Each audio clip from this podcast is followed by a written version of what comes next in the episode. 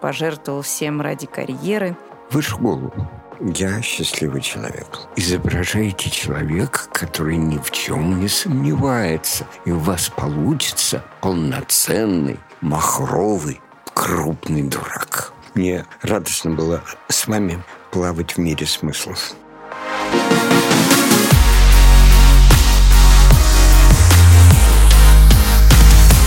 Всем привет! Это подкаст «Бера о карьере». Меня зовут Наталья Журавлева, и здесь мы говорим о том, как развиваться, какой может быть карьера, что важно для успеха в современных организациях.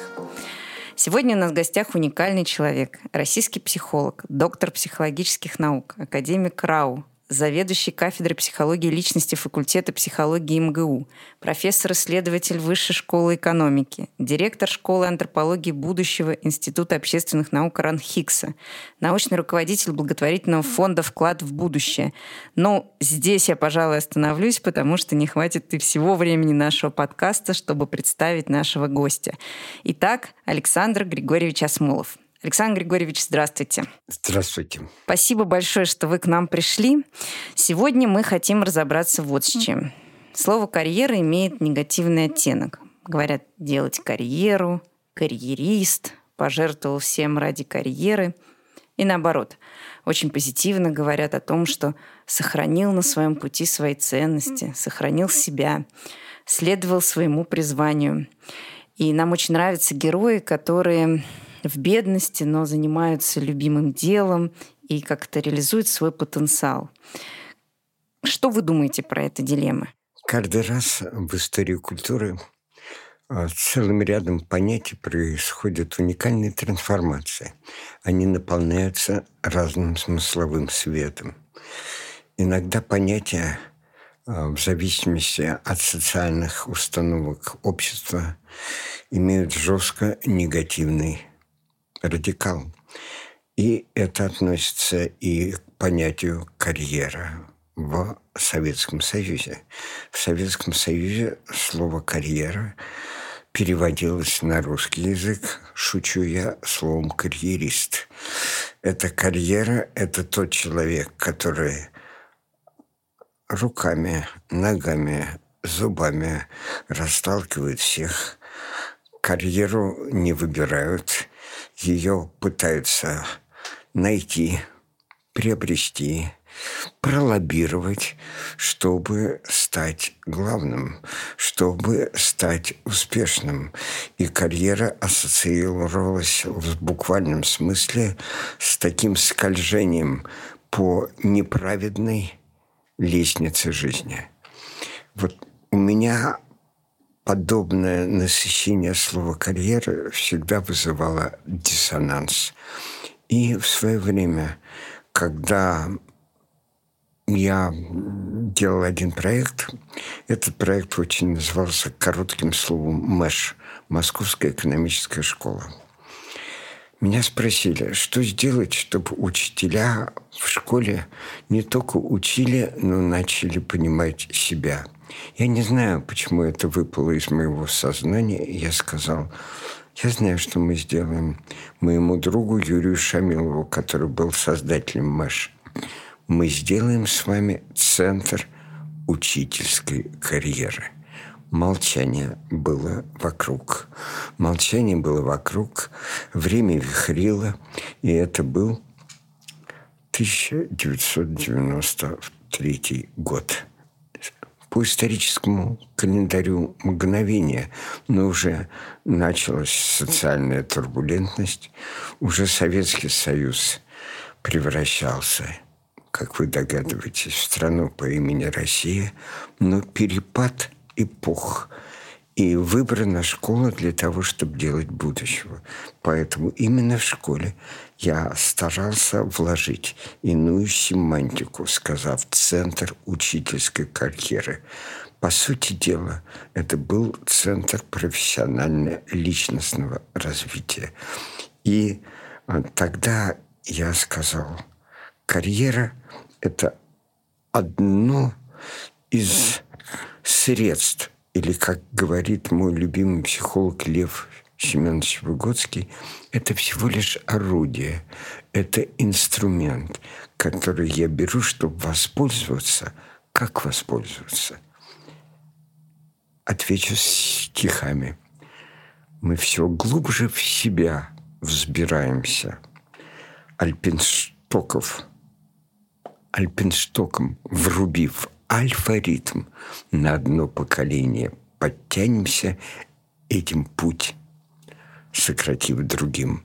Так вот, смешная ассоциация альпинштока для альпиниста с альфа-ритмом, когда хочешь понять внутренние миры, мне когда-то казалось на первых курсах психфака, что именно этим я буду заниматься, для меня сегодня ассоциируется с карьерой. Карьера как ледоруб, карьера как альпиншток, чтобы подтянуться и пройти и подняться на свой Эверест или подняться на свою другое имя Джамалумбу. То есть, чтобы увидеть мир. Поэтому у меня карьера – это нормальное конструирование, как вспомогательный инструмент своей жизни, но не жизнь. Карьера не равна профессии. И тем более карьера не является эквивалентом жизненного пути. Александр Григорьевич, ну, э, простой такой банальный вопрос, но все-таки как найти свой потенциал? Как понять свое призвание? Я все время последние годы думаю, а если говорить беспредельно честно, то последние две недели, что иногда попадаешь в ловушку ряда концептов и даже своих любимых людей и их проектов. У меня был близкий мне человек, известный социолог, сексолог, психолог. Он был всем по имени Игорь Кон. И он написал две книги. Почему я и вспоминаю, отвечая на ваш вопрос, а, связанные с вашим вопросом. Одна из них называлась «Открытие я», а другая, как бы развивающая эту логику в поисках себя, в поисках своего «я». И я все время, даже многие годы занимаюсь попыткой понимания человека и загадки человеческого «я», вслед законам говорил, пошли искать «я». А потом, стоп, «я не ищут». Это как жесткая формула пришло ко мне совсем недавно. Нельзя найти того, чего нет. Потому что я не ищется. Никто не знает, где, в какой полке, в каком амбаре или в каком музее хранится ваше призвание. Ни у кого нет ключика к этим закромам. Поэтому самое главное, что я понял, мы не ищем «я». «Я» — это постоянно делаемый процесс – мы постоянно делаем свое «я». И все тренинги, которые обещают в этом тренинге, вы быстро, уверенно найдете собственное «я» с нашей помощью, естественно. Да еще при этом неплохо заплатите. Так вот, давайте оставим иллюзии. Надо раз и навсегда осмыслить или, более говоря языком определенным отрефлексировать. Поиск «я» — это не поиск неизвестного, это строительство собственной жизни и собственной биографии. А собственная жизнь, и здесь я перехожу на близкий моему сердцу понимание, собственная жизнь или жизненный путь — это история отклоненных альтернатив. Это история того, кем ты собирался стать, кем ты хотел быть и кем не стал. Весь наш жизненный путь усеян осколками того, кем мы собирались быть и не стали. Но это нормально. Если бы мы не перебирали альтернативы, мы не просто играем с альтернативами, мы выбираем их, мы конструируем альтернативы. И поэтому я всегда грущу, когда при выборе альтернатив говорят, я должен это выбрать, я должен то выбрать. Неправда. Когда мы что-нибудь выбираем, мы выбираем себя. То есть наш выбор — это каждый раз выбор самих себя. И мы с вами такие разные, мы с вами такие многояйные, что дай бог каждому. Я говорю, что я всегда завидовал психиатрам. Они занимались только раздвоением личности. А у нас, когда мы глядим друг на друга, как я сейчас гляжу на вас, в нас столько вкопано личностей, но которых надо сделать. Ну вот знаете, э, очень много всегда говорят про то, что если ты чем-то занимаешься, и тебе сложно, ты все время преодолеваешь, преодолеваешь себя, других, то надо задуматься, может быть, это вообще и не твое дело. С другой стороны, есть э, Рэй Далио со своей формулой «боль плюс рефлексия равно прогресс». Есть американская поговорка «no pain, no gain». То есть, ну и мы знаем, что, конечно, через все равно сложности мы как-то узнаем себя, становимся шире, можем больше. Вот как все-таки понять, где ты э, не туда идешь? И, может быть, вот эти сложности — это как раз сигналы, которые надо просто словить и, может быть, там, отклонить эту альтернативу. А где понять, что это вот те сложности, которые, да, приведут тебя к какому-то новому пониманию себя, и это правильный путь? Возлюбите свои сложности, и вы обретете самые уникальные возможности. Сложность – дорога к возможности. Не случайно сложность и возможность легко рифмуются друг с другом. Поэтому, как только я отказываюсь от сложности, то я отказываюсь от поиска. Как только я говорю, я не хочу пройти испытание сложностью, я не хочу пройти испытание свободой. И начинаю то, что замечательные мастера психологии назвали бегство от свободы. Когда вы бежите от свободы, это неправда. Каждый раз, когда вы бежите от свободы, вы бежите от самого сложного на этой планете, от самого себя. Поэтому э, я считаю, что ключевой инструмент решения тех задач, которые вы упомянули, является юмористическое отношение к самому себе. Как говорил замечательный мастер афоризмов, польский писатель Ежелец, когда вода подступила к самому горлу, выше голову. Поэтому, когда вы наталкиваетесь и бьетесь головой об стенку, не идите по пути, как некоторые говорят. Вы тут ни при чем. Эта стена вас наказывает. А выше голову а если по большому счету принцип навигации и перспективы, принцип вглядывания в будущее, которое только вы вглядываетесь в будущее, вы делаете настоящее. Поэтому это не маниловщина и не розовые слюни. Когда вы вглядываетесь в будущее, вы не прожектор, а другое вы проектировщик. Это две разные вещи. Выглядывание будущего — это проектирование дорог собственного жизненного пути. А вот кроме стены у нас э, еще же много людей вокруг. И вот, например, э, нас учат, что нужно быть все-таки открытым к обратной связи, э, умение меняться все-таки критично для успеха. С другой стороны, на каждый чих не наздравствуешься и всем мил не будешь. Как находить этот баланс? То есть как понять, где твой какой-то стержень, а где все-таки ты будешь реагировать на обратную связь и слышать других, меняться? Каждый раз, когда мы живем, мы живем через других и с другими. Я всегда вспоминаю высказывание Сенеки – не согласись со мной хоть в чем-нибудь, чтобы нас было вдвое. И в этом контексте есть другие, есть иные, а есть те, кого мы называем значимые другие. Значимые другие – это те, с кем я сверяю свои действия. Значимые другие – неважно, находятся ли они со мной рядом, или они присутствуют как постоянный идеальный образ, это те, с кем я постоянно веду диалог. Личность – это диалог. Личность рождается в диалоге.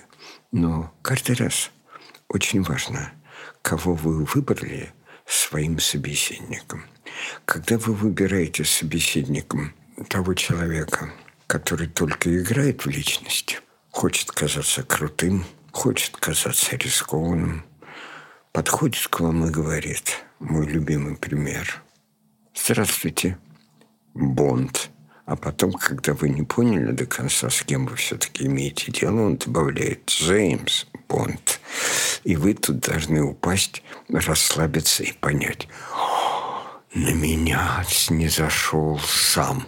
И неважно. И тут вы становитесь конформистом. И тут вы становитесь рабом собственного комплекса неполноценности. Комплекс неполноценности – вещь неплохая. Он, он драйвит, он двигает. Куда опаснее комплекс полноценности, когда вы вдруг закрываетесь и говорите «я все знаю, я все понимаю, мне никто не указ, у меня нет сомнений». Вот это самый опасный путь в коммуникации замечательный актер в своей студии Катин Ярцев, старый актер старого времени. Очень интересно учил актеров, как сыграть дурака. Изображаете человека, который ни в чем не сомневается, и у вас получится полноценный, махровый, крупный дурак. Так вот, когда мы говорим о дилемме быть или казаться, когда мы говорим о том, растворюсь ли я в других и превращусь в хамелеона, в душечку и так далее. Не буду приводить список хрестоматийно известных феноменов. Каждый раз задумайся об опасности формулы. А ты куда? Туда, куда и люди. Это формула конформистна. Дальше она приводит к такому приспособлению, в которых вы теряете то, о чем мы с вами говорили, и никогда не найдете «я». Извините меня, тянет на цитаты. Но иногда, когда я цитирую, я не просто цитирую. Для меня это люди. Это мои постоянные, чуть не сказал, перманентные собеседники. Лев Николаевич Толстой очень мудро сказал, все устраиваются, когда же жить начнут. Вот это различие между адаптацией, между тем, что вы загнали себя в прокрустово ложе конформизма, тем, что вы лишились возможности говорить сами и критично взглянуть на себя, тем, что вы постоянно становитесь на цыпочкой, и начинается самое грустное. Я всегда говорю, личность умирает, когда она начинает жить по формуле У2. Угадать, угодить. Это самая опасная формула. Дал ли я ответ на ваш вопрос? Я не знаю. Но я живу и каждый раз задаю себе вопрос. Я встречаюсь с тем или иным человеком. Он может быть уникальный, он может быть великий, но я хочу прежде всего увидеть в нем не человека, который наделен властью или имеет много шляп, много социальных ролей. А я хочу прежде всего почувствовать, чем он интересен для меня и чем я интересен для него. Самое трудное – обрести интерес у собственных близких людей – я писал, самим собой неинтересно, что может быть страшнее этого. В себе ты не находишь места, лишился самого заветного. И в этом смысле слова ключевое и довольно человеческое. Есть у вас интерес к тому человеку, интерес к человеку, а не его роли. Интерес не к человеку, а не тому, насколько он вас может продвинуть или, простите, опустить а, в лестнице собственной карьеры, в лестнице собственной биографии. Вот вопрос. А для тех, кто устраивается на работу, а такие люди бывают, я всегда говорю, если я хочу где-то с кем-то пообщаться, чтобы начать проект, я давно уже забыл слово «работа». Я говорю себе, если вдруг я почувствую, что я, общаясь с человеком, иду туда, где меня могут уволить или не уволить, я туда точно не пойму. По Фрейду говорился, я этого не понимаю. Хорошая оговорка. Не пойду. Почему? Потому что тем самым я потеряю самого себя. Я иду туда, где мне интересно. Я иду туда, где будет та или иная мотивация возбуждающая, самая разная, которую я часто не понимаю. Если я встречаюсь с человеком и не могу от него оторваться, если я чувствую кайф, то я хочу работать с таким человеком. Александр Григорьевич, вы более чем полно ответили на мой вопрос. И, конечно, я думаю, что и наши слушатели, и я сейчас о многом задумались. Вы консультируете много организаций, видите много людей, э, руководителей, сотрудников. Как вам кажется, э, что их делает успешными? Что вас, не знаю, восхищает, может быть, в тех людях, которые работают в современных организациях? И наоборот, может быть, что вы видите, что вас расстраивает? Есть и то, и другое. Я всегда лукаво улыбаюсь, когда мне начинают рассказывать об организациях, прочтя пять или семь книг Азизуса или других мастеров, замечательных, даже Питера Друкера и так далее и тому подобное, приходят и говорят, я знаю, что такое организация. Ничего подобного. Организацию можно прострадать, пережить, заличностнить. Но организация хороша тем, если она дает пространство возможностей, и если в ней не возникает на разных э, иерархиях формула «в его года не можно сметь», не должно сметь свои суждения иметь. Как только вы попадаете в иерархическую жесткую организацию, которая строится как такого рода неявная, имплицитная армейская структура, как только вам говорят, шаг в сторону расценивается как побег, вот, а прыжок на месте как попытка улететь, а тогда я говорю, знаете, мне здесь просто скучно, потому что эта организация приводит к расчеловечиванию. И проигрывают ее руководители, проигрывают ее сотрудники – Почему? Потому что в ней живет страх. Организация, которая порождает различные фобии, фобии начальника, банальные формулировки «я начальник, ты дурак», это организация, которая обречена на регресс. А организация, в которой другие пространства, в которой другие глаза, в которой... Я вспомнил пример из моих любимых Аркадия и Бориса Стругацких – замечательной книжки «Обитаемый остров». А главный герой, который заброшенный в другую планету, другие миры и пытающийся быть прогрессором, мне близка эта роль, сидит в лаборатории, его зовут Максим, и приедет, приходит один из членов, скажем так, властных отцов обитаемого острова, прокурор – верх элиты, заходит в комнату и вдруг видит, Максим стоит и смотрит в окно задумчиво.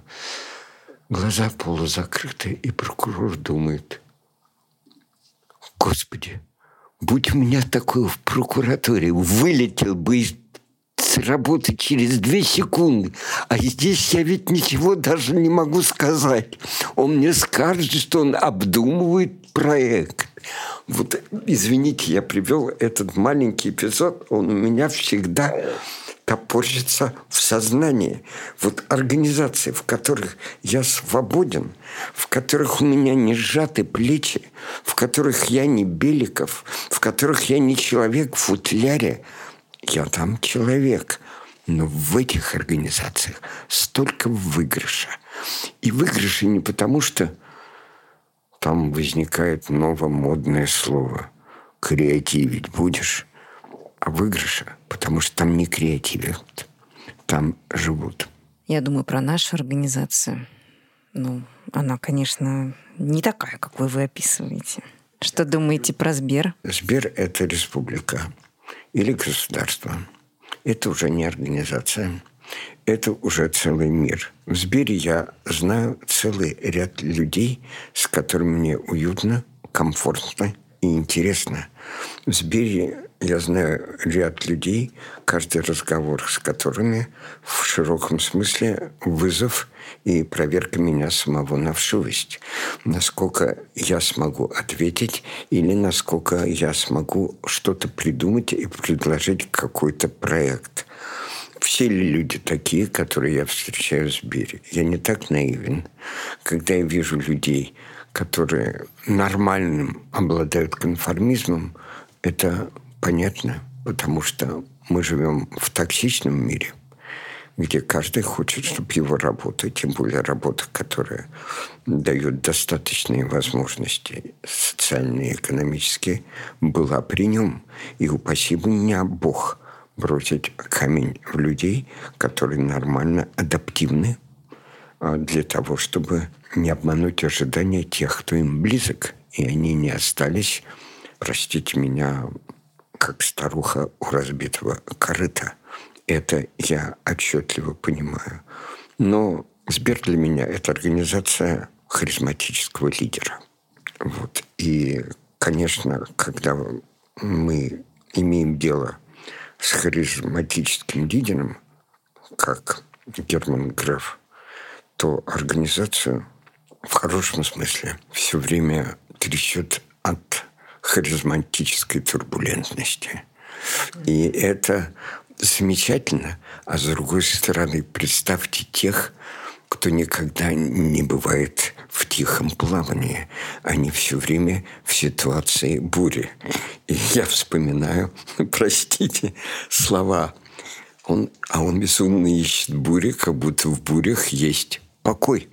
В этом смысле мне дико интересно с такой организацией, но я отчетливо понимаю тех, для которых склонность к риску, толерантность к неопределенности, плавание на волнах непредсказуемости является тяжелой ситуацией.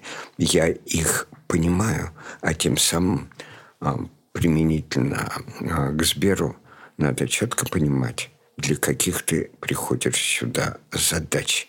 Но ты приходишь на корабль, который находится в сложном мире в условиях повышенной турбулентности, где наряду с любовью к творчеству нужна очень часто жесткая и четкая диктатура в ситуации риска, когда нечего рассуждать, а надо действовать.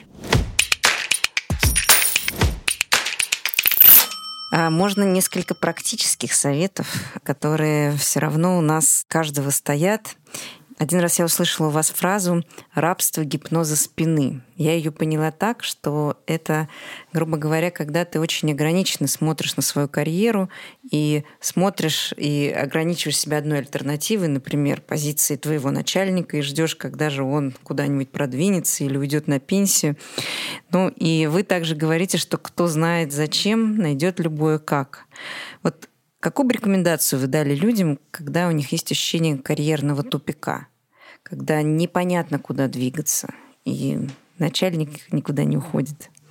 Я бы всегда боялся рекомендации. Потому что формула «зачем?» Знать, зачем найдешь э, любой «как» предполагает парадоксальную интенцию. Когда вы попали в карьерный тупик, задайте себе вопрос, в какой я попал тупик, в карьерный или жизненный. Это разные вещи. Если я в карьерном тупике, я говорю, слава богу, значит, я смогу переиграть, смогу найти другие варианты, не буду думать, что попал в гипноз спины, когда буду жить по формуле согласно этому гипнозу, догнать и перегнать впереди бегущего противника и не видеть альтернатив. Вы абсолютно правы. Поэтому я бы сказал, друзья, какой личностный смысл, что знает для вас, что значит для вас эта ситуация. Эта ситуация карьерный тупик или эта ситуация, это сигнал остановиться, оглянуться и найти смысл, а нафига ты в этом мире? Остановиться, оглянуться и понять, может мне, простите, Бог и жизнь дает возможность стукнуться лбом в стену карьеры и сказать «мое, не мое». И при этом, опять же, возвращаясь к тому, о чем говорил, с некоторой иронией посмотреть на самого себя – Смех – ключевой признак развития личности. Когда бывает трудно, попробуй повертеть и увидеть себя со стороны. Для меня самый страшный тупик другой. Для меня самый страшный тупик, когда те люди, в которых верил, вот это я называю не когнитивный диссонанс, а ценностный диссонанс, в которых верю, на которых надеялся, оказывается не людьми для меня. И я очень жестко делю в командах и в организациях, как мы не раз говорили, команду и свиту. Как только я вдруг понимаю, что ласковые глаза, вовремя протянутый стакан воды – улыбка были психологическим инструментами свиты, которые показывали, как я важен, пока я сижу на троне. Но, как мне сказал один замечательный человек, который был большим начальником, когда я его спросил, я иду всегда своим путем. У меня может быть тупик. Как ты думаешь, если я споткнусь, как ты себя поведешь? Как ты сделаешь? Вот таких людей я очень люблю. Он мне честно ответил, я помогу тебе не встать. Вот вдумайтесь в этот ответ. И я увидел, что вдруг это не маска спала, а он сказал, как он живет. То, что он живет, о чем думает. Его путь – это жесткое движение – я возвращаюсь, закольцовываю наш круг. Он гениальный карьерист. Он мастер карьеры. Он в карьере мини-зигзаги, а всегда говорил то, что нужно было системе. А человек, который ставит на систему, он и есть карьерист. А человек, который, как покойный Георгий Петрович Щедровицкий, был такой методолог, пытался играть в кошки с мышки с системой, наивно иногда не понимает, кто кошка, а кто мышка. Поэтому Самые большие риски – это риски в людях, с которыми мы общаемся. И поэтому я говорю, предают только преданные люди, предают только близкие и свои. Когда человек, от которого я не жду, в той или иной роли со мной не согласен, или, грубо говоря, делает не так, я даже не говорю, что он меня кинул. Это его выбор. Но когда это делает тот, на которого надеялся – которого считал членом своей команды, это уникальная боль. И вспоминая, опять же, слова Роберта Бернса. «А сколько ты стоишь? Спроси свою знать, которой случалось тебя продавать».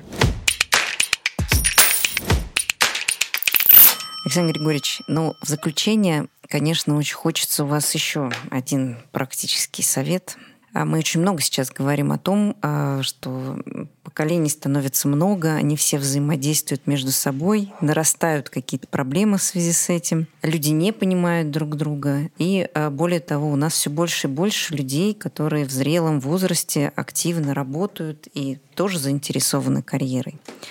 Скажите, как оставаться как можно дольше релевантным вообще всему миру, новым поколениям, современности. Потому что, ну вот э, с вами я общаюсь, и э, вы абсолютно молодой человек. Вот как вам это удается? наивный ответ заключается в том, что при всех драмах собственной судьбы я счастливый человек. А кто такой счастливый человек? Счастливый человек – это тот, кто в жизни всегда находил людей, которыми он восхищается. Их может не быть, как нет со мной моих учителей Александра Романовича Лурия, психолога или писателя Владимира Тондрякова. Но они были в моей жизни, и они дали мне свет жизни, и я счастлив. И я счастливый человек, потому что 50 лет обязан быть молодым. Я обязан быть молодым, потому что я приговорен к общению со студентами. И каждый раз, когда я, нервничая, выхожу перед студентами. Первый раз, когда я выходил, как в замечательном фильме «Большая перемена», когда я вошел, мне сказали, новенький, садись рядом. Так вот, вопросы студентов, вопросы моих учеников, вопросы моих докторов наук, которые для меня все те же дети, из-за которых я несу ответственность. Я знаю, если я проиграю, если я скорблюсь, если я вдруг где-то их предам, значит, я разрушусь. Поэтому это знание дает мне главное. Я должен понять. И каждый раз, когда я действую, я понимаю, что я действую так, чтобы люди, которые вокруг меня, имели перспективу. Или, как говорил Выгодский, зону ближайшего развития. Пока я являюсь в ряде ситуаций в роли руководителя. Руководитель, руководитель – это тот, кто может определить зону ближайшего развития близких ему людей, а не сотрудников. Спасибо большое, Александр Григорьевич. Мне кажется, это не просто совет, но это отличное напутствие всем нам для того, чтобы мы продолжали дальше по-другому смотреть и все время думать над тем, а что мы делаем на работе и что мы делаем карьеру, ищем себя или создаем себя. Спасибо вам огромное. Огромное спасибо, Наташа. Мне радостно было с вами плавать в мире смыслов. Спасибо.